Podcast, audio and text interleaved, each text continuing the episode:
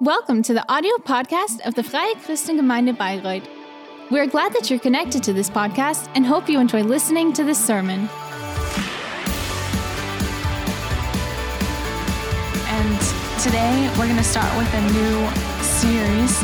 Last Sunday was the finale of our hotspot, our Easter hotspot series, and now we're going to start it fits into our small groups. We're going to start a little mini series called Living Together. And it's about what a Christian community what it what it means to be Christians with one another. I don't know about you, but how we deal with people in our environment, it's not always easy. Sometimes it's even challenging. But you'll probably agree with me, but in church, in our community with Christians, it's different, right? Or not? Is that not true? Oh. Or maybe it's even more difficult. Come on, be honest. I have a subtitle for, for the service called Wish or Reality. A wish or reality. So I just want to say, also in the preparation for this topic, I, a book inspired me from Dietrich Bonhoeffer. It's called Living Together. It's an absolute classic. It's already a little bit older, but you can read that in one day. It's so thin. And there's so many biblical truths and recognitions in there. It's about how Christians can live with one another. So Dietrich Bonhoeffer was a huge theologian. And he was somebody who, back then, was active in resistance against the Nazi regime. He had amazing international connections. He was in London, he was in the US. He was just out of Germany. He was safe. But he said, you know what? In these times, I can't just leave. I need to live out my religion and my faith. I'm challenged to do that, what Jesus says to do. So he moved back to Germany. And then, then they found out that he was in an active resistance against the Nazis and he was arrested. And short before the end of the war, in the the close to the border to the Czech Republic, maybe an hour away from here, he he was judged. And I think a few days ago, it was his death date again. And so he was a really impressive person. He was really amazing. I would definitely recommend to read it. So, a few of my thoughts I took from him and I received from him. So there's two thoughts that I want to share with us today. So the first one is that this, this Christian togetherness is a huge gift. It's a gift through Jesus. A huge gift through Christ. As Christians, we belong together through Christ and in Christ. We don't need to be better than others. We're just as much of sinners, but we're definitely better because we've received forgiveness for our sins through what Jesus did, not through what we did. And you can't do anything that God will leave you, love you more or less. He loves all of us just equally.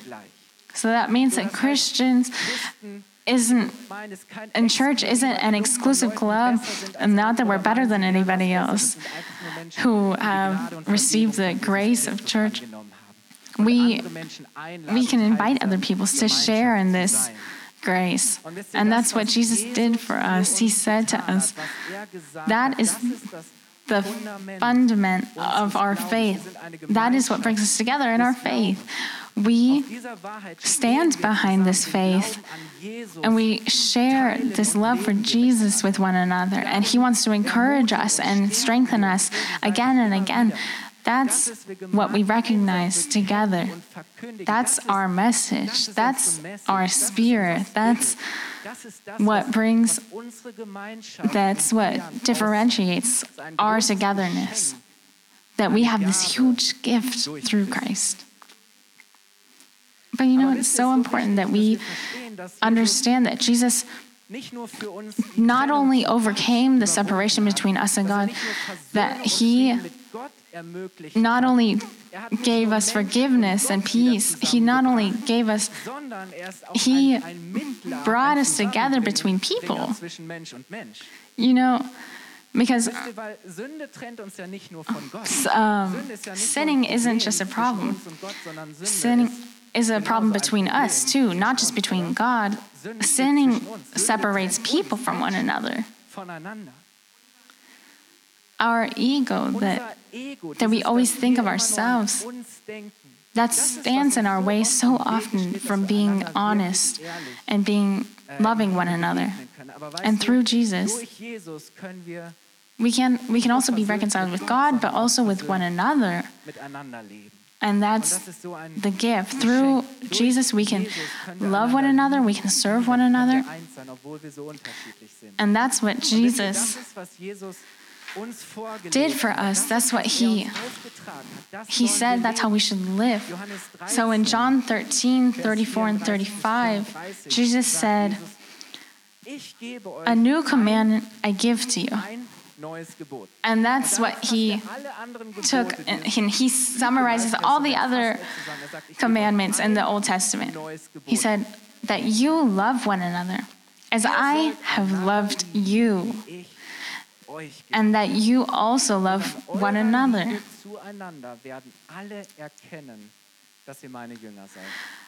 By this shall all men know that you are my disciples if you love one another.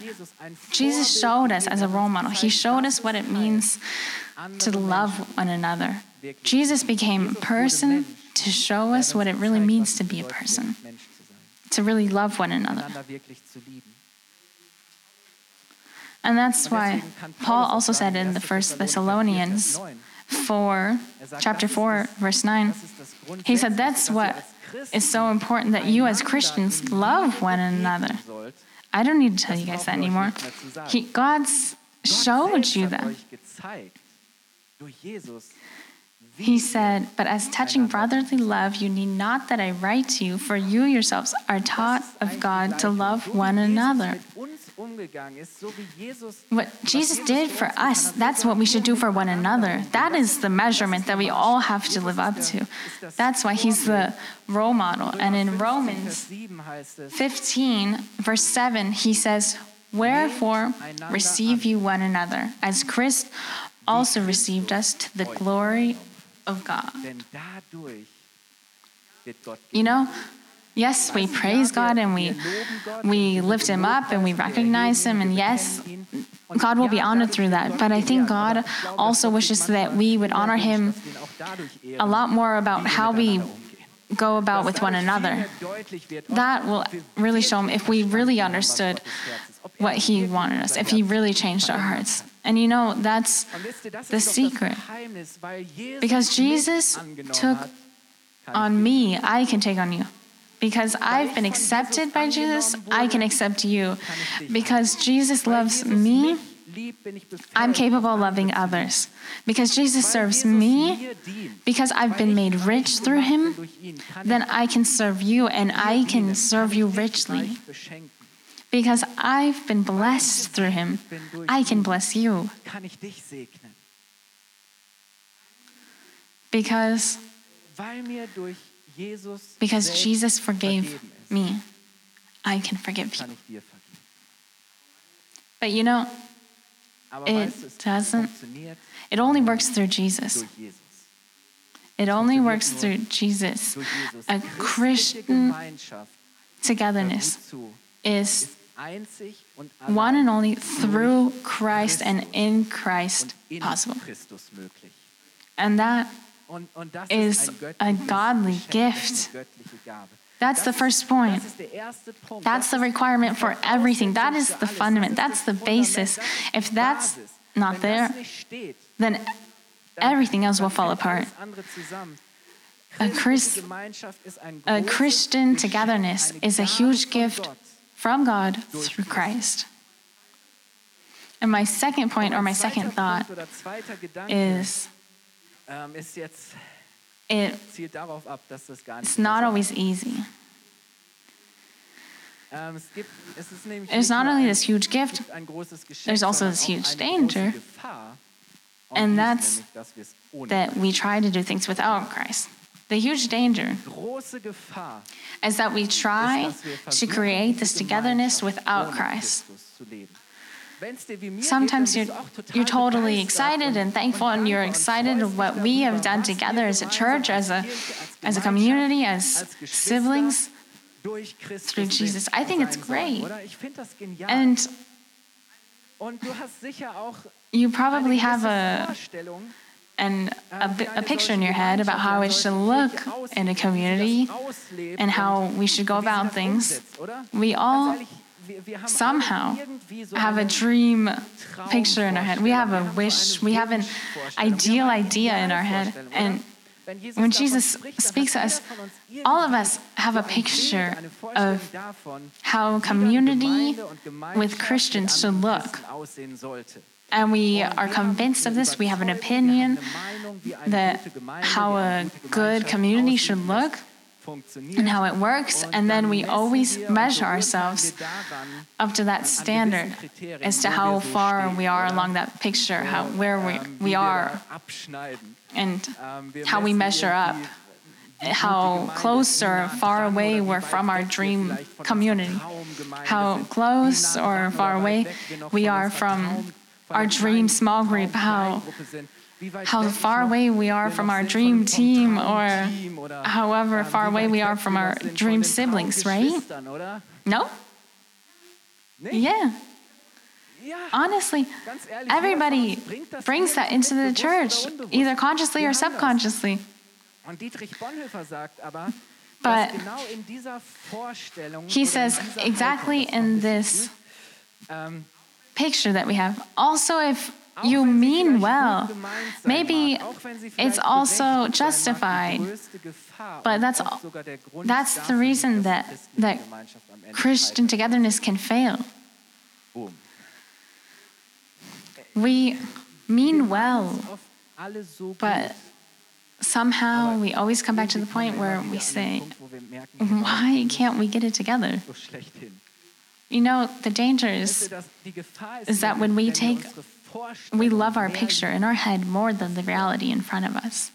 That's the problem with our relationships and marriage and that our um, perfect picture of what we say that's how it should be.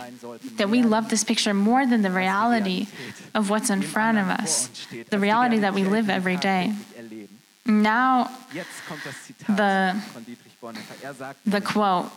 He says whoever loves their dream as of a Christian community more than his real Christian community, who, they will become a destroyer of every Christian community. So again, he says, whoever loves their dream of a Christian community more than their actual Christian community will become a destroyer of every Christian community. Er es persönlich noch so ehrlich, noch so ernsthaft und hingebend meinte. I mean, honestly, none of us wants to become a destroyer of the community, right? I mean, I don't. But why is that like that? That we still, even if we mean well, maybe even when we give everything and we honestly try, that we still will become a destroyer of the community. You know, eh, when when we have these these images in our head and we love that more than what's really in our reality, then in every group and team, that will be in the back of our heads. And you know when when my expectations, my requirements, my measurements, or my wishes or hopes won't be filled from others, when these wishes aren't met, then I'm frustrated.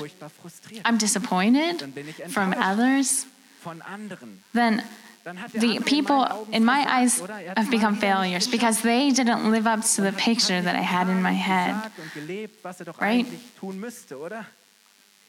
And then I see the others, and for me, he's a failure, and then I'm going to complain. So I, I come in with my measurements and my requirements, and sooner or later, people will only be able, will not be able to live up to that, and they will fail. And honestly, it's so easy to find something on myself that you can complain about. You can say that the, the pastor with ripped jeans, that's not what I expected or I had hoped for. Honestly, there's so many people in this church that I've frustrated before. They say, oh, Kai, he didn't answer my message or he didn't make our appointment. He's so spacey. So often I disappoint people. I, people are so often frustrated about me. And of course, the other way around happens as well. But you know, it happens so soon that that we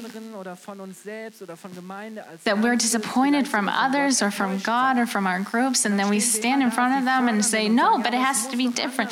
and I have a right. and then and then we're we're mean with one another.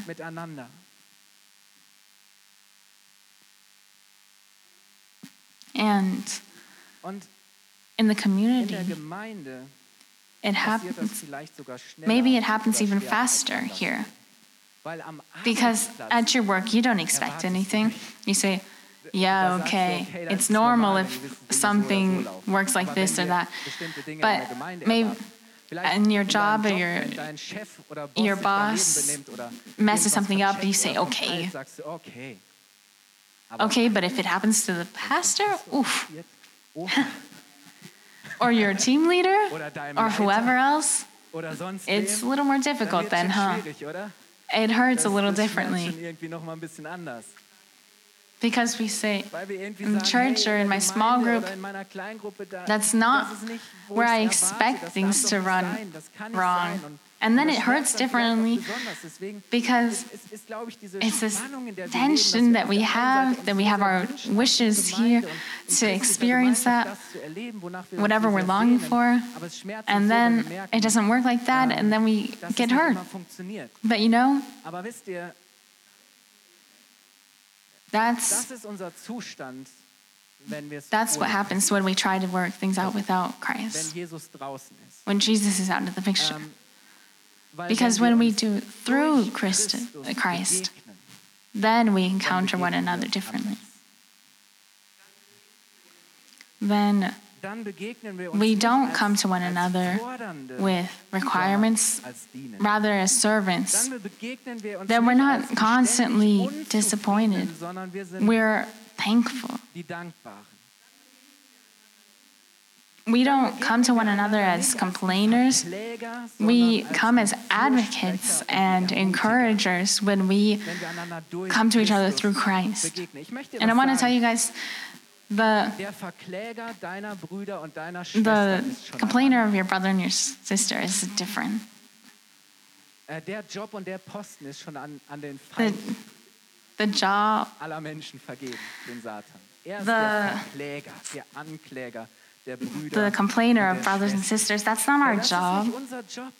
Nicht unser Job. Und es ist auch nicht unser It's not our job to constantly measure others and to judge them if they are beurteilen, ob es if they're doing well or not.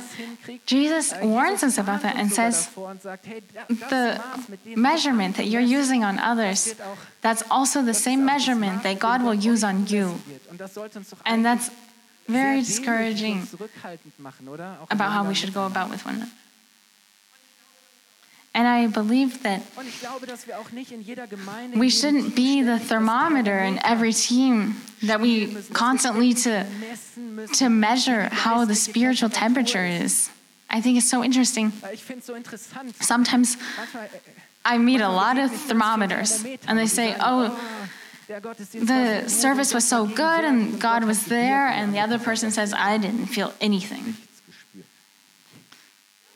Yeah, honestly. Ja, ganz ehrlich. I don't know. Ich weiß nicht, ob, ob If- wir richtig geeicht sind, aber wir I don't know how, but oftentimes we get different results. One thermometer is on fire, and the other one is andere ist völlig way too cool. But maybe we shouldn't be thermometers, but maybe we should be a thermostat, that we have the right attitude, that we create a good temperature in the room, that we don't ask what other people can bring to us. We say, hey, what can I bring so that it'll be better? I believe our problem, Unser Problem, listen up now, hör gut zu, is that we dass wir uns zu oft mehr miteinander we are too often occupied with one another than with Christ. That we're dass wir mehr übereinander more- we speak about one another sprechen, als wir- more than we speak about Jesus. Honestly, I think when we just take the half of the time that we use to talk about others, about what they're not doing or what they're doing or what they're doing wrong, if we took half of that time to talk about Jesus, about this person, to ask Jesus, how can I encourage this person? How can I help her? How can I understand her? How could I serve her? Maybe it's my opinion or my attitude. Maybe there's things that I don't even see. And maybe I'm doing somebody an injustice. I think our- problem is that we are too often occupied with one another than with Jesus. And that we don't try to do things through him. And There's a lot of us and not a lot of Jesus there. You know, we don't want to constantly talk about complaining and what's wrong. We want to thank God for what He already gives us today, here and now. Because, you know, otherwise it's never going to be enough. It's going to be insufficient, too little. Always. You can go into thousands of churches and it will always be insufficient. It'll never be the right church. It'll never be the true Christian community because we're all still in a process. None of us are, are done. We're still incomplete. We're, we still have mistakes. And I want to tell you if you're in a, a church, if you come into this church or a small group, if you're in a team, disappointment will not will be present. The question is how we go about that and what we do with it. Bonhoeffer mm, said that disappointment is necessary and it can even be healing. If we come to the point where there's no more disappointment, where wo wir enttäuscht we will be dis- and maybe the most painful, und unansehnliche Wirklichkeit unsightly reality will be there. That is where we will begin er, to realize how much we need Jesus and how important it is wichtig es ist, dass that we encounter one another through Him, that we can only be with one another through Him, dass wir eigentlich nur that we are connected with one another through Him, sein können, dass wir and that we only belong together through Him. That it only works through Him.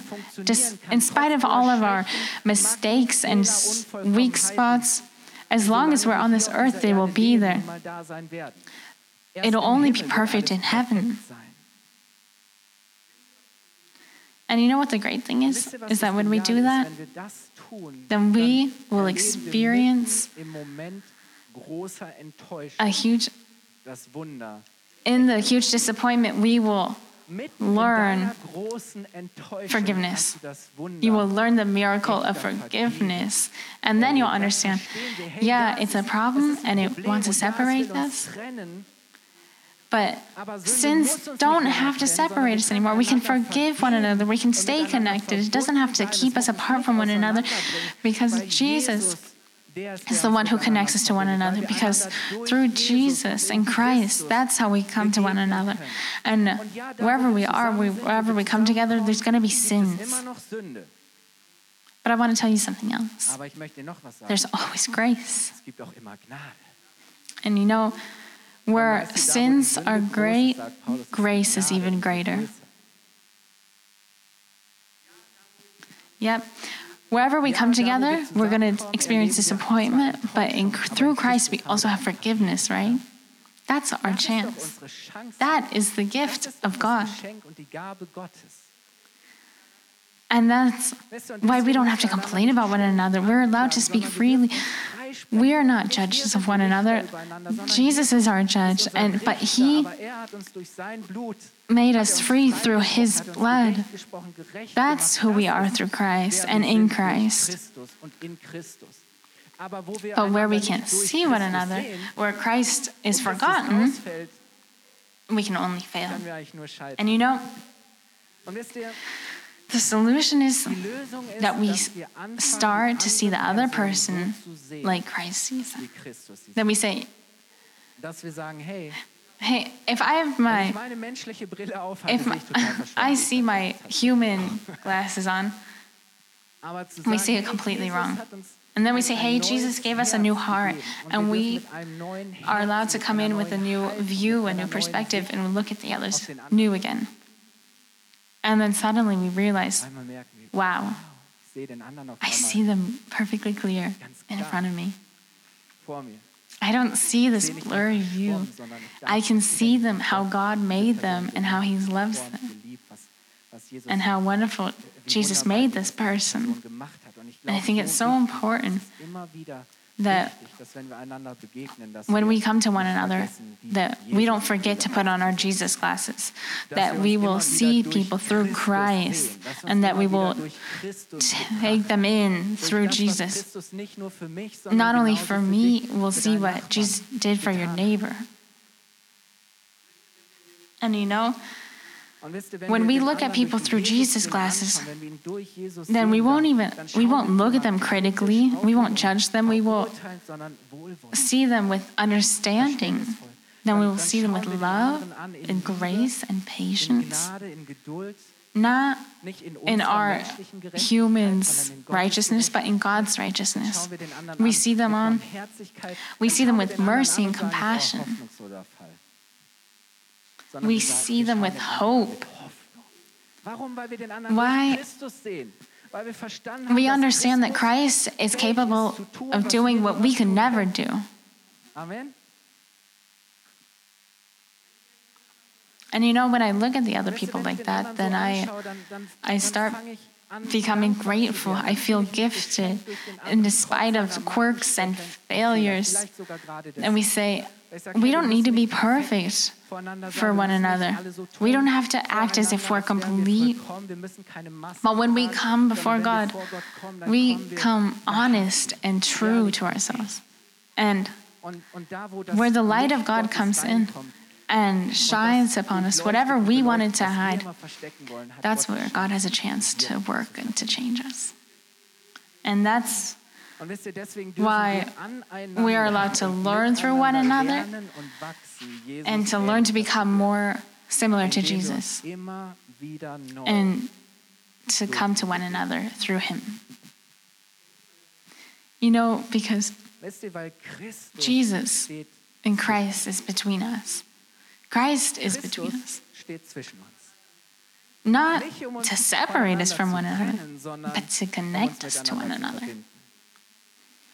Und weißt du, And you know what? That takes away some of the pressure, right? Druck raus, oder? Then we can start können wir doch anfangen, uns irgendwie to relax inside, to just to be excited for one another. And to just be thankful for one another. to see the gift of the community, even if it's incomplete, even if it's far away from whatever we wish or from whatever God's word is, that we're just allowed to have the gift and enjoy the gift and just pray. We're just allowed to hope together, to be thankful together. Jesus can do that. Through Jesus, through Him, through His love, through His power, and through His Spirit, that's how we'll be changed. We don't need to use our own strength and to try to love with our human love to, to make them righteous. And oftentimes, it's such a fight if we do that with our own strength to move people, or maybe we move, we start to manipulate other people, or we want to push them or change them. We want them to to become our picture, the picture in our heads. And you know what? Human love can be so selfish. We tie them down, we capture them, and we tie them down to our picture in our head. We put them, we measure them up with our requirements, but through Christ and in Christ, we can let go of one another. We can let ourselves be free. We can trust in Jesus. We can bring these people to Jesus, right? And you know, through Jesus, we can come to one another. That's the great thing. That's the gift.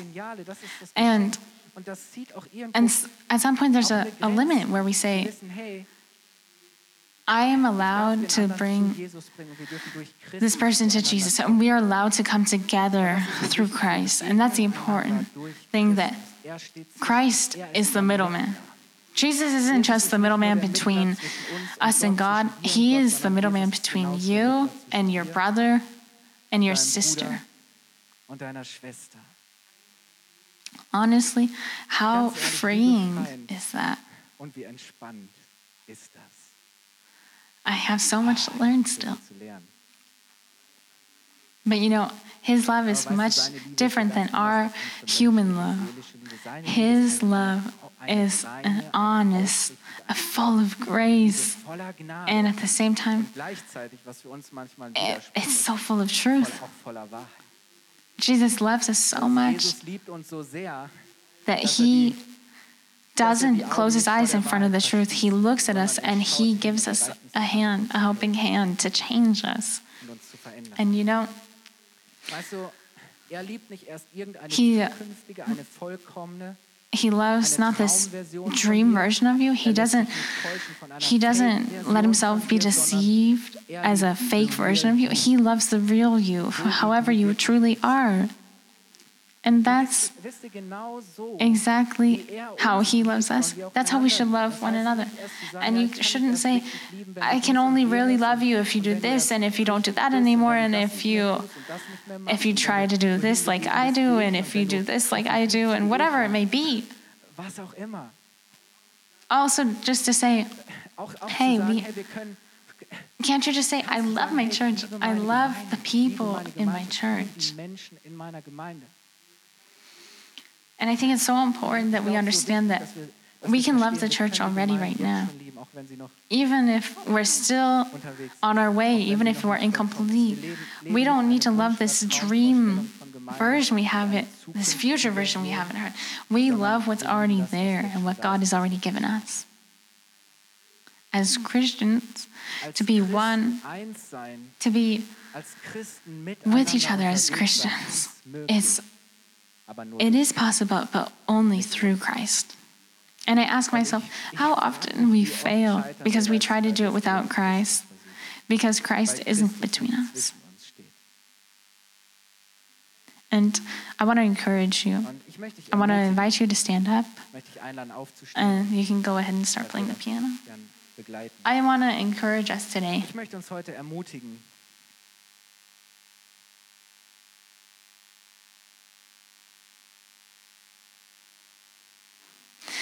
Let us learn.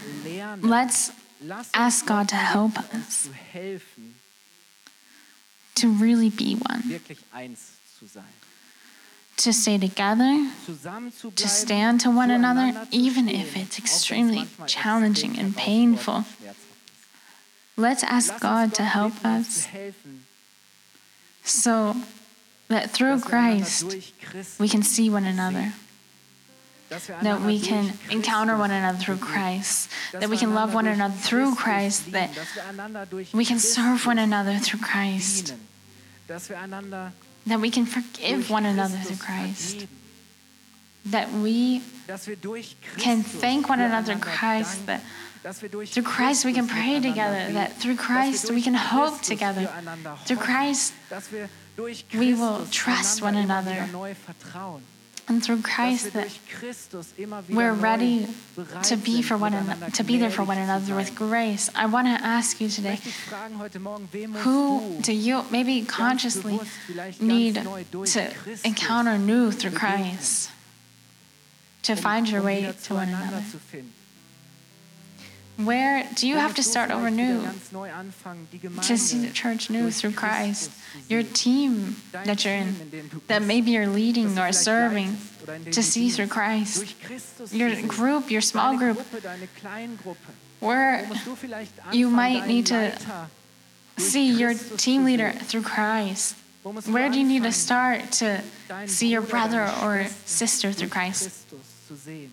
Christus zu sehen? Maybe you need to start at vielleicht zu Hause home with, say, with my dass ich meinem with my marriage to encounter through Christ, to Dass ich meinen Kindern durch to see my children through Christ, begegne, dass ich my my parents, to see them through Christ, dass ich sie durch Christus because sehe.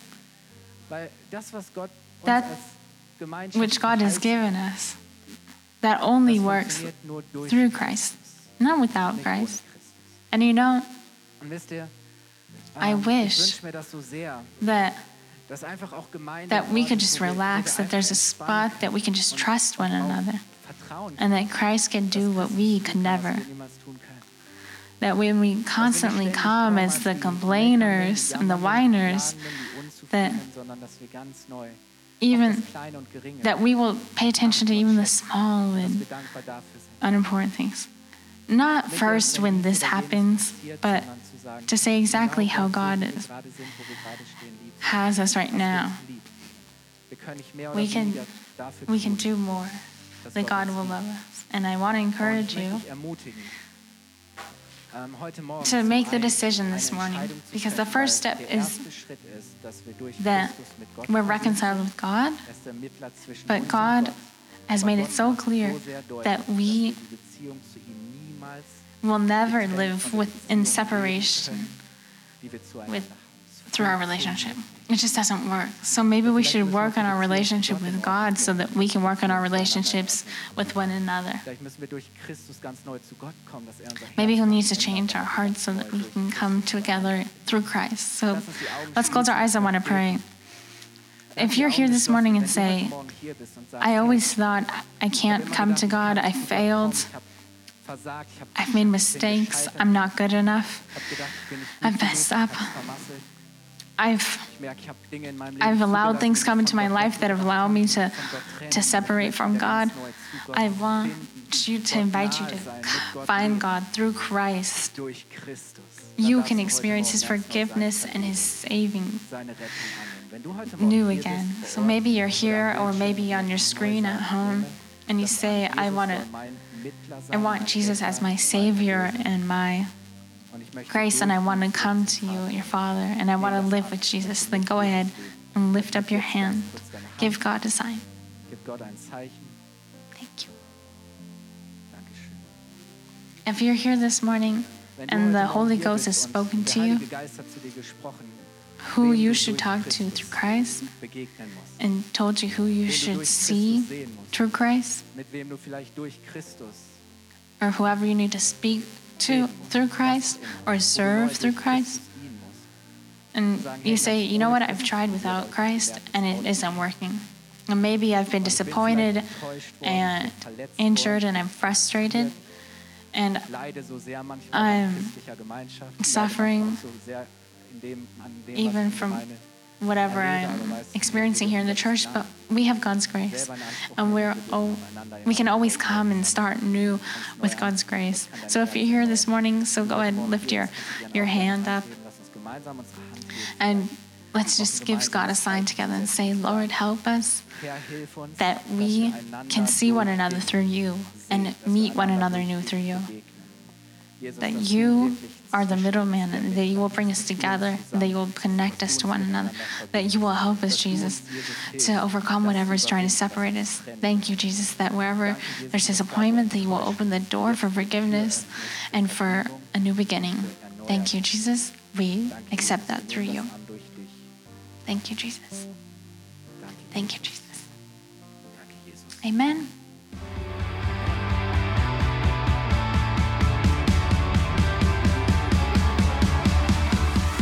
If you liked the sermon, feel free to share it with your friends or leave us a comment. We would be glad to personally get to know you, and you're warmly invited to visit any of our Sunday services. You can find more information on our website at www.fcg-bayreuth.de. Oh there, you can also write us a personal message if you would want to know more about a Christian life with Jesus or have any other questions about the Christian faith. Till next time, goodbye!